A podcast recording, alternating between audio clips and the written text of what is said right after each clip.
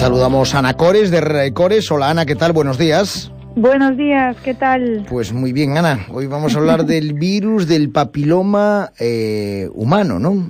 Muy bien, pues porque, ¿por qué he decidido hablar de esto? Bueno, la verdad es que en alguna ocasión, bueno, eh, tengo hablado con vosotros de lesiones precancerosas, es decir, lesiones que se pueden terminar eh, malignizando y me gustaría hablar de una de ellas, ¿no? ¿no? No en general, de una de ellas por el gran crecimiento que está teniendo en la población, ¿no? Seguro que, que todos habéis escuchado hablar de, de, de, esta lesión porque es muy conocida y tanto es así, bueno, que hasta en los telediarios nos tienen hablado cuando comentaban si salía la vacuna para combatir, pues sonará el cáncer de, de, de útero, porque este virus también eh, se puede dar en cuello de útero, genitales, bueno, y se da a modo eh, de verrugas, al igual que en la cavidad oral, ¿no? De hecho, eh, los médicos también recomiendan esta vacuna a partir de los, bueno, desde los 11 hasta los 26 años.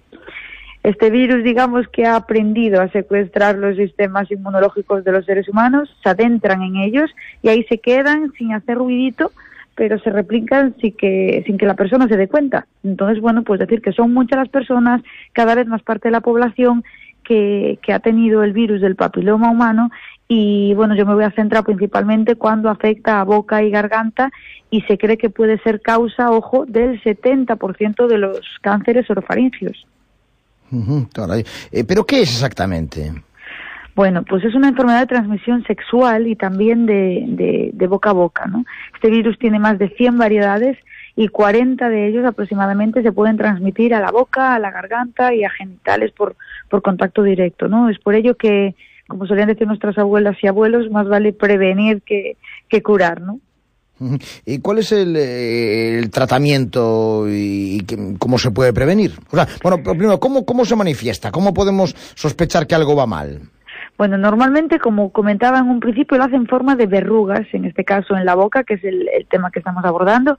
Es un virus que no dispone de medidas preventivas eh, aplicables, pues que limiten su capacidad de, de propagación una vez que haya aparecido eh, en ese momento, cuando aparece, solo es tu propio sistema inmune el que lucha contra este virus y decir que hay tres tipos de papilomas muy comunes, pues dependiendo de la cepa eh, se manifestarán de una forma eh, u otra, ¿no? Hay la verruga común que todos conocemos, luego hay el papiloma escamoso que es eh, tiene un aspecto de coliflor y de color blanco, digamos que es el, el más llamativo y suele aparecer sobre todo en el dorso de la lengua o en la cara interna de los labios y o condiloma acumin, eh, acuminado que también tiene una forma de coliflor pero cambia es un color más marrón incluso un poquito de aspecto eh, rosado y eso que te preguntaba antes el tratamiento y la prevención bueno, pues a veces son inofensivas por su pequeño tamaño, pero eh, en ocasiones van, van creciendo, el paciente no se da cuenta o no sospecha que puede ser algo malo, entonces al final, como aumenta el tamaño, va tropezando más con dientes. Uno incluso, me vino un paciente esta semana que tenía el hábito como de estar mordisqueándolo, imagínate.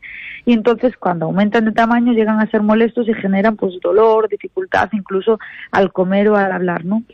Decir que aunque sí, aunque es posible que algunas de ellas desaparezcan del cuerpo solas o sin tratamiento, la mayoría eh, o sea, la, hay muchas que desaparecen, digamos, después de meses o años, ¿eh? no, no, en semanas, es un periodo bastante largo.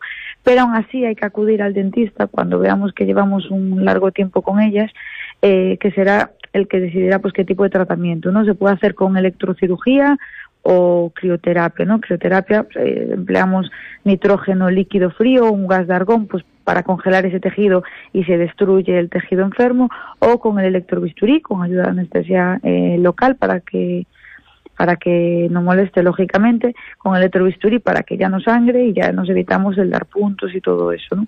Pero decir que, bueno, que nos vigilemos, pues cuando veamos verruguitas o cosas, pues tanto en genitales como en boca, ojo, porque vuelvo a repetir que bastante frecuente verlo y el paciente, como no duele, no se entera que es nada. El paciente que os comentaba yo, que me vino esta semana, el médico general le dijo que era algo genético, o sea, con eso os digo todo, ¿no? O sea, no está muy muy está muy extendido en la población, pero pero tenemos todos muy poquito conocimiento de ello, ¿no? Entonces, bueno, ante cualquier lesión sospechosa o que veamos que es nueva en nuestra cavidad oral, pues consultar al dentista. Muy bien, pues Ana Cores de Rere Cores, muchísimas gracias. Gracias a vosotros, muy buen fin de semana. 10 y 17 minutos.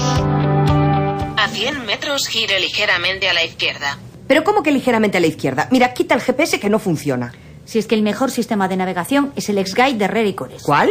El X-Guide, navegación quirúrgica en tiempo real con una precisión increíble, exactitud milimétrica en implantes e intervenciones. Amiga, no hay margen de error. Ahora me explico todos los premios que tienen. Entre el X-Guide y el software 3D de diseño de sonrisa... Con Clínica Dental Herrera y Cores. Ha llegado a su destino.